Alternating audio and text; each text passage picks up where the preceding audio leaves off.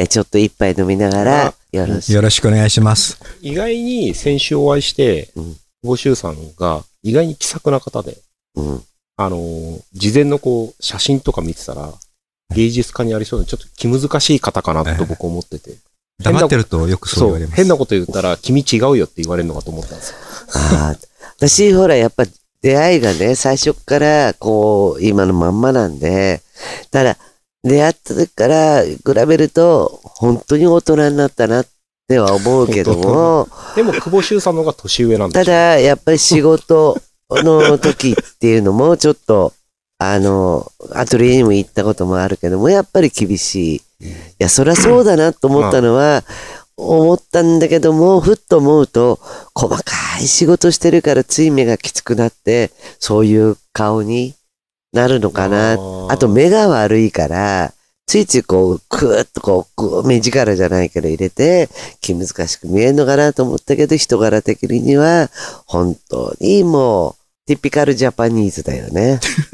ティピカルジャパニーズ。でそれがもうだんだん出会って、まあ毎日、まあ会うと愉快な話しかしてないんだけど、いろんな人生の生い立ちから聞いてみると、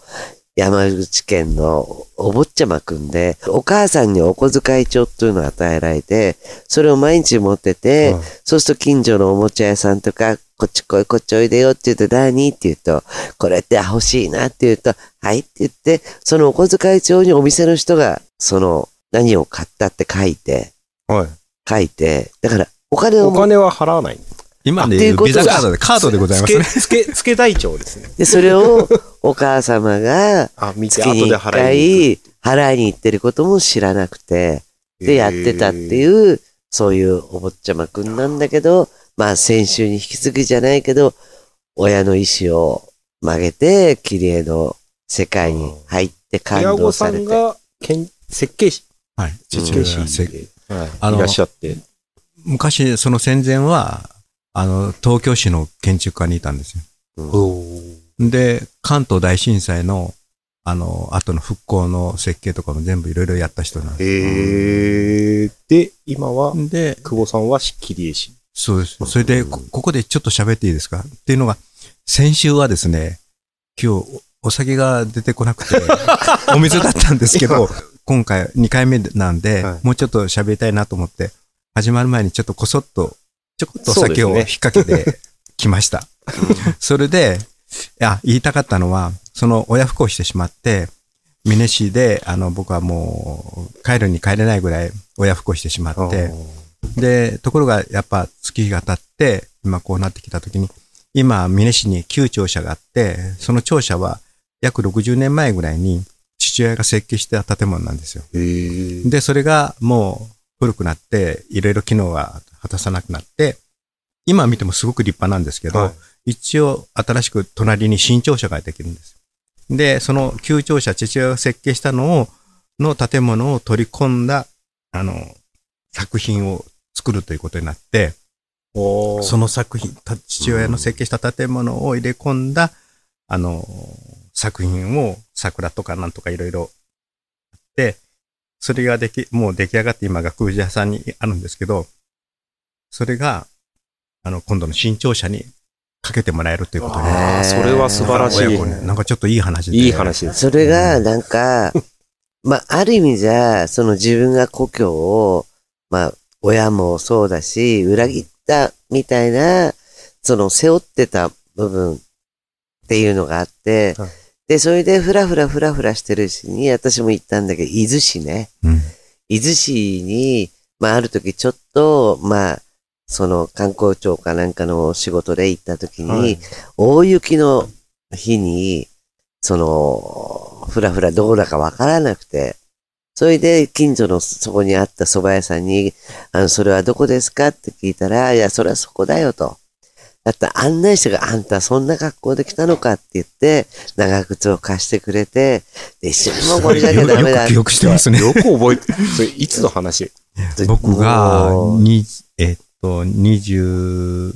7の頃ですね。その頃に、40テレビ、テレビの取材だったんですよ。から知り合い。いや、あの、その町はね、あ兵庫、うん伊豆市っていうのは兵庫県の豊中、はいはい豊岡市、豊岡市の、えー日本海岸に面しはた小京都と言われる、あの、小さな城下町なんですけど、そこで、それが今、恵子さんが説明してくれた、それがご縁で、一杯のかけそばじゃなくて、一つの長靴からご縁ができちゃって、そう、そしたへら、ーその、未だに伊豆市の人たちが、あの、ひ人たちで町のね、人たちが、そこだよって案内してくれて、そうだっつって、なんかこう、居心地よくて、そこの一杯のかけそばじゃないけど、そのそば食べつうちに親しくなって、そしたらもうあんたはこういうことやってんのかと。だったらもう、個展を開こうと。で、それを売らないとあんた金ないんだろって言われて、うんって言って、やってもらって、そこが第二のふるさとで、ずっと伊豆市が自分が第二のふるさとだと。って言った、ら、急に、山口県の方で、いや、こいつは俺、俺だ、故郷だと。っていう風になって、で、しゅうちゃんにしてみたら、ああ、そうだと。伊豆市が、あの、自分の、こう、ふるさとだって思ってたけども、本当のふるさとっていうか、生まれ故郷は山口だと。っていうんで、今、両方架け橋にして、両方からやっぱ大事にしてもらったところに、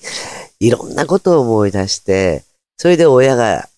一時だよね、去年だか一昨年か、親の建てた建築物を見たいと言って、訪ね歩いたりとかしているうちに、あの、山口の放送に出て、出たり、向こうで個展開いたり、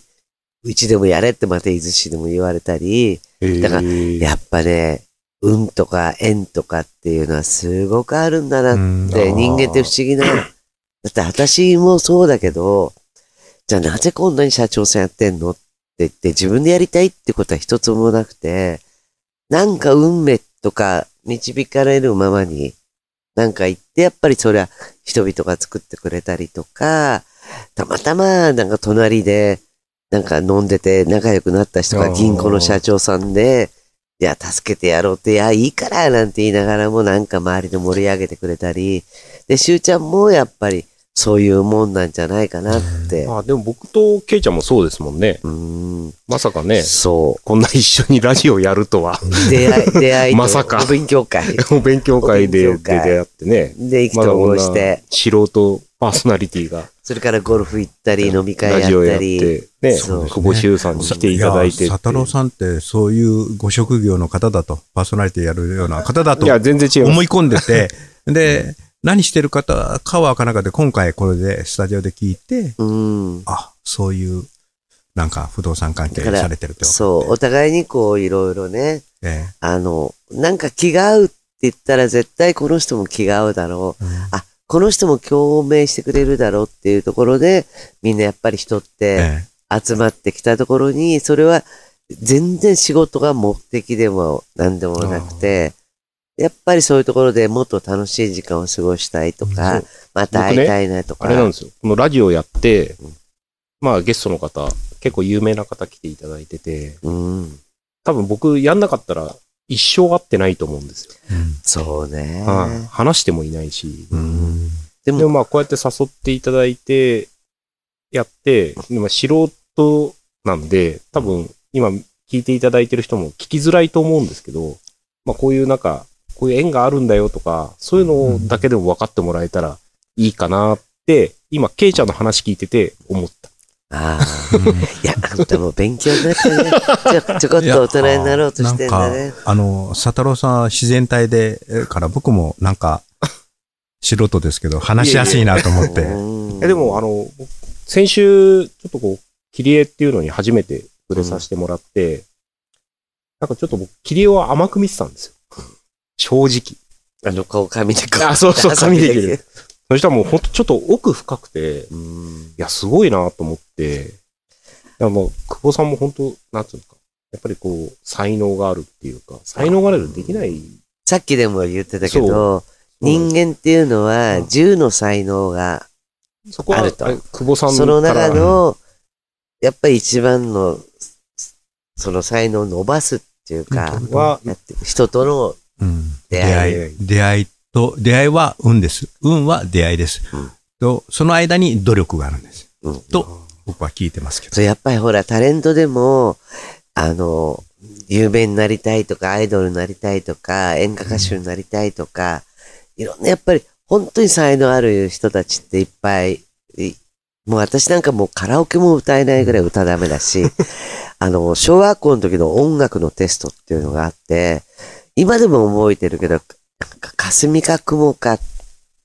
てなんか歌があって、知ってる？知ってる。で、その歌で、私最高得点30点だからね歌は。あれでしょ？霞か雲か。そう。はいそれで最高得点30点で、それが人生の中の最高点数で、ただ和音テストだけは私すごい耳が良かったんで、それは100点だったの。でも歌がダメだったのよ。だから怒鳴ったり、人のことを脅したり、そういう力は、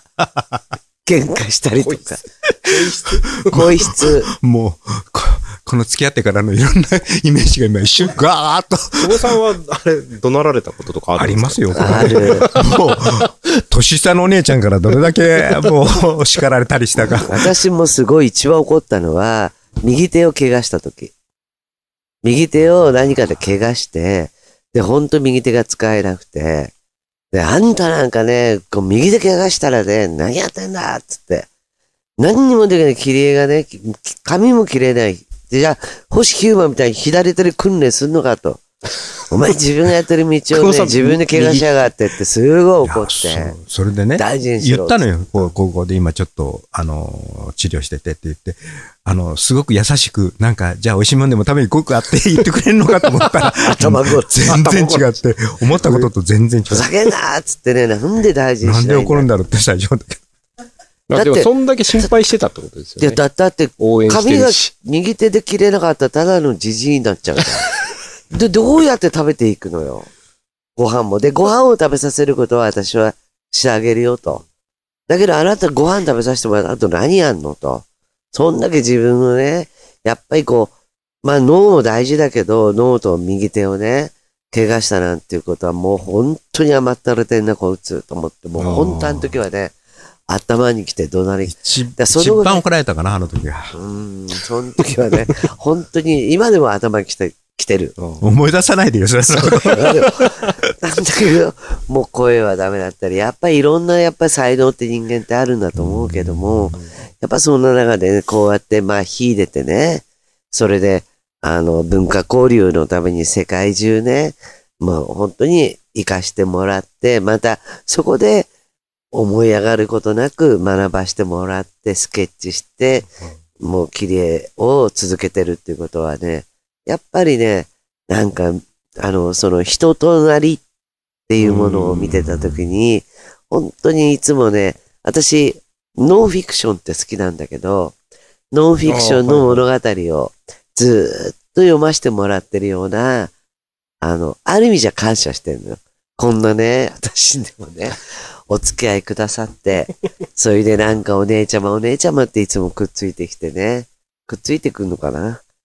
くっついてくるか、弱った時でも電話があって、とにかくね、つって。一本筋が通ってんのよ。恵子さんは。あもうね、はい横がろうがかろうが、自分はこうだってピシッと筋を持ってるんで、それがね、どうにかこう揺らぐことないから、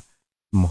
相談しても何してもい言えるのよ、僕は。僕はよ。あ僕はもう、恵子さんに言える。いあの、いいことも悪いことも言う。怒られようが何しようがどうであっても、そういうやっぱ筋を通して生きている人ってなかなか今いなくて、そうですね。うん、すぐにこの流行りもんとか、いや、こういう目の前がどうやこうやと、そっちになびいたりなんだり、こうするけど、そんなこと、何が目の前を行ったり来たりしようが、恵子さんは全然もう変わらない。ちょこっとね、昇進者の時があるわけよ。だからちょっと自分の情勢とか状態が悪くなると、うんちょっとこう陥りやすいっていうか、それをちょっと、まあ、お酒が好きだから、こう飲んでごまかしちゃうとこがあるんだけど、だけど、うんと思って勇気を振り絞ってこう話してくれると、あ、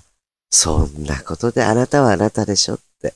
いっつも、いろんな方はがね、相談する。うん恵子さんにはね。あーそうう。ん。はい悩みを聞いてもらってると思う。だから助けられてる人多いと思う。うん。うん。だから私は、まあ、年は下だけど、まあ、ある意味では、しゅうちゃんのためにも、いつも私は、しっかりいなきゃいけないなっていう、その反面教師じゃないけど、彼に学ぶことっていうのは、や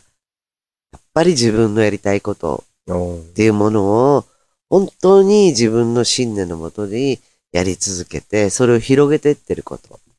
で、私は私なりに、まあ、彼の役に立つのかどうかわからないけど、自分を曲げないで一本で、ま、でも曲げないでっていうことよりも、曲げたことがないから、いつか誰かにやられるなとは思ってるけど、いや、やる人いないでしょ。それは、あの、あれですよ。やっぱり、あの、続けるって、僕の場合はまあそうやって続けるということでね、何があっても続けることで、あの、若い頃ね、それは多少はこう野心も持ってね、いろんなことを思って、早く有名になりたいなとか、こうして自分の作品を認めてほしいなとか思ったけど、ある時からもうそんなことよりも、もう作ることが大事なんだって。特にあの、この東京、大阪から東京に、関西から東京に出てきた時に、その、出てきるきっかけは、あの、先週言った、その切手のデザインが採用になったっていう、切手のあの。何年かね、まあ、何年も経ってなんかあんまり合わない時があったわけ。で、その時はなんでだかよくわからなかったけども、ある時に、あの、合わない飲みに行かないって言って、覚えてないかもしれないけど、そしたらまず目が変わって、で、急に、僕ね、作りたい作品がもう本当にいっぱいあるんだと。で、いっぱいあって、そのために一生懸命僕やるから、応援してねって言って、それから元にやりたいものが出てきたら、次から次へとどんどんどんどん今まで貯めたものが、どんどんまだまだ作りきれないんだよね。だからもう先週も話したけど、その10メーターの対策っていうのも、七十2個。はい。そう、それも、あの、やりたいことの一つで、やるんだって言って、そしたらそれがこう湧いたら、他にもやりたいことがもういろいろ出てきちゃって、まだまだ、だから、多分まだ当分ボケないし、そうですね。で、これ七十二項の、まあ今完成されて、はい。先週ご紹介したミュージアムに今はい飾ってあると思うんですけど、他に今こう取り組んでる、取り組んでらっしゃることってあるんですか？よくぞ聞いていただきました。えー 実はですね、もう、7年ぐらい経つんですかね。あの、風神雷神を、あ、言ってしまったな。わ風神それはちょっと見たいですこんな電波でね。言ってしまったな。あの、風神雷神をね、はいやってるんですよ。で、実は大体ある程度まとまって、で、風神雷神の、まず書いて、その、とは、ところの間にちょっとあるものを書こうと思って、す今文明の力があって、その、その大型の、まあ、襖一枚ぐらいのやつなんですけど、それを和紙に残すために、その下絵を、将来残すための下絵を、用紙に書けばよかったのを和紙に書いたんですよ。はいはい。和紙に写し取って、で、それを、あの、コピー屋さんに持って行って、大型コピー取ってくれるとこ持って行ったんです。そしたら、あ、これコピーできません。紙、紙がこの、ちょっと和紙の毛羽だったところが、機械に巻きついたりするとくしゃくしゃになってしまう。ああるいは、そうう。なると機械もダメージを受けてしまって。おお互いにとっていいことではないので、用紙かなんかに書き直して持ってきてくださいって言われて、えーこんだけ書いたのまた書き直すのかと思って、これ、これまた1年ぐらいかかって書き直さなきゃいけないっていうのがあって、でももうそろそろ書かないと、はい仕上げないといけないと思ってるんですけど、いつも、あの、いい伊勢田の古典が終わると、思うんですよ。来年こそ仕上げて、風神大臣を発表しようかな。あるいは、どっかの美術館で発表しようかなとか、いろいろ思ってるんですけど、ぜひ見たいですね。それが今、あの、やろうとして、なかなか進まない。え、こう、今は下絵はできてる状態？そうです。あと、プラスアルファなんですけどね。これはまだちょっと言いたくないので言いませんけど。じゃあ、楽しみに。ええで、ちょっとここで、切り絵ミュージアムで先週もちょっとお話ししたんですけど、あの今、5周年のはい展示会をやってらっしゃるということで、12月、何日？18日。18日ま18日までで。やってて、普段見れない切り絵も、はい。あの、飾ってあるので、ぜひ皆さん、あの、足を運んでいただきたいのと、でその後に、10岡山あ、その前に、ね、あそうです。あ、その前ですね。ごめんなさい。間ですね。期間中の間に。今岡山で。月の11月22から、の水曜日から11月27まで、はい。あの、岡山の高島屋ですか？はい。高島屋で個これ展を、も毎年もいうや、な一年おきなんですよ。え？一年おき。一年おきに、毎年やってるのは7月の伊勢丹。伊勢丹ですね、新で宿の。一年おきでやってるのがが、あの、高島屋。高島屋。でここで、あのー久保修さんの、うん先週僕聞いたんですけど、どこで買えるんだと、はい。うん作品を。そしたらここで買えるということなので、はいあの、一応僕の場合は分けてて、あの、古典っていうのは、新作と作品の販売なんです。あまあ僕はこれプロで仕事だなんで、販売しないと霞食って生きてるわけじゃないので、まあはい。まあそういうことでやってるんですけど、あの、岡山もですね、なんで急に岡山なんだろうと思われるんですけども、あの、岡山の高島屋の美術部が僕好きで、あの、すごく熱心で、最初はもう十何年前だろう、もう結構十四五年前かな。初めてやった時に、やっぱ知らない土地でやると、お客さん来ないんですよね。お客さん見に来てくれる人が。なかなかいない。それで、あの、結果があんまり良くないじゃないですか。そうすると、2回ぐらいの時に、これこんだけお客さん来なくて、あれだったら、もうやめましょうかねって、僕は言ったんですよ。そしたら美術部の方が、いや、そんなん1回や2回で、3回4回で結果が出るようなもんじゃないと。これはここで続けることで、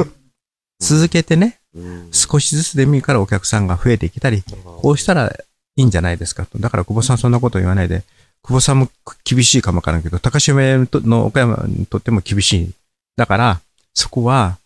予算とかいろいろあって、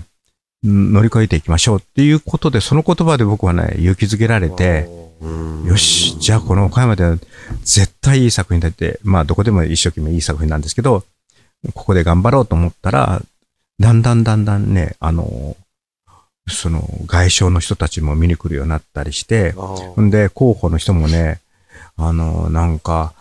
あの、最初これ偉そうに言ってた人もね、なんか、こう、来てね、偉そうに言うんですよ、なーってこと言うから、なんか、偉そうだなと思ったら、同じ同士だったんですよ。偉そうな人が。それで、そこで、急に話がこう、ふわふわっとなっちゃって、そしたら、僕が、あの、高3、前乗り込みで来てください。そしたら、各新聞社とかテレビ局一緒に回りましょうって。それも数年経ってからそういう話になりました。そしたら、回ってるうちに、かいろんなテレビ局とか新聞社とかはね、取材に来るようになった。そうすると、急に人が来るようになってきて、だんだん来るように。で、来て、良ければ作品買ってもらえるようになって、だんだんだんだんファンが増えてきて、今結構やるとみんな結構。一回ね、来て、まだ岡山行ってないんだけど、岡山って、私も仕事では何回か行ったことあるんだけど、美味しいものもいっぱいあるし、ね。瀬戸内料理のね、これがまた楽しみ。もうお客さん来なくてもこっちの方が楽しみなんだけど、それ言うとまずいからあ。ケイちゃんが行ったところよりも全然美味しいとこいっぱいあるから、切り絵の話だ。綺麗な話。いや、だから綺麗を見て、美味しいものを食べてって、うんそんだけ岡山。私は桃太郎じゃないの？ああ、桃太郎の切り絵とか作ってないんですか？うーん、昔、あの、なんか民話っぽいやつで、本の挿絵で書いたことあるんですよね。だからね、岡山ってね、文化度高いんですよ、すごく。うんあの、骨董品とか、ああいうものもね、結構お店があってて、ええ、あの、結構そういうものに、いいものが。あれ、備前焼きも、そうです。私、備前焼きがすっごい好きで、やっぱり焼き物の中で、やっぱり備前焼きのあの、お重々しさっていうのがいいんだけど、ちょっといいなと思うと、200万とか300万とかす、とても買えないし、買ってどこに飾る、飾る家もないから、ただやっぱり見てるだけでも素晴らしいぐらい、やっぱ岡山ってすごいね久保。修さんの、あの、作品で、こう、人気の、なんですかこう、モチーフみたいなのとかあるんですか？これを、結構ね、食材も人気ありますね。そう、食材がね、食材ね。タイとかね、このアスパラ、この間アスパラとか、稲穂とか、で、ししゅうちゃんがその食材をやるんで、それでたまたまある漁師さんを紹介されて、で、その人が気難しいけど、ケイちゃん仲良くなるかも紹介されて、今でも昨日も電話でその漁師さんと喋ったけど、そういう食材がものすごい作品の中では、うん。三分の一は占めてるかな。あの、食材ってね、面白くて、まあ、僕、料理結構好きなんですけど、はい。あの、食材の形のまま見見る、描くのもいいんですけど、断面、食材の断面が面白いんです。で、えー、まあ、トマトでも普通に縦にパサッと切るのか、横にスライスしていくのか、あはい。それスライスしたのをずらっとずらしたり、オクラなんかも切り方によったら全然また断面が面白くて、切って、デッサンして、します。切り絵にする。で、描いたものは後で男の手料理でピシャッと 決まっちゃうんですよ。あとね、うちに、えっ、と、飾ってあるんだけど、は水族館にあるんだけど、その水族館の中に魚の、ああの、焼き魚とか煮魚があって、みんな美味しそうな顔して見ている、そういうユニークな作品なんかも。ケイちゃんのとこにあの、何でしたっけ？うん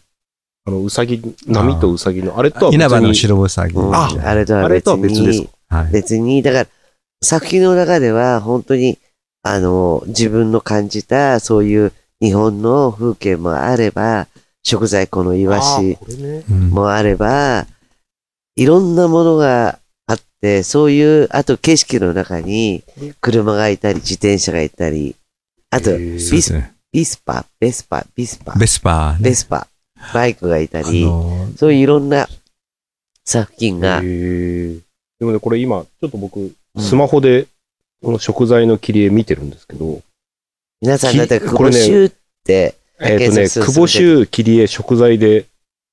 ググってもらうと出るんですけど、これね、切り絵に見えないんですよ。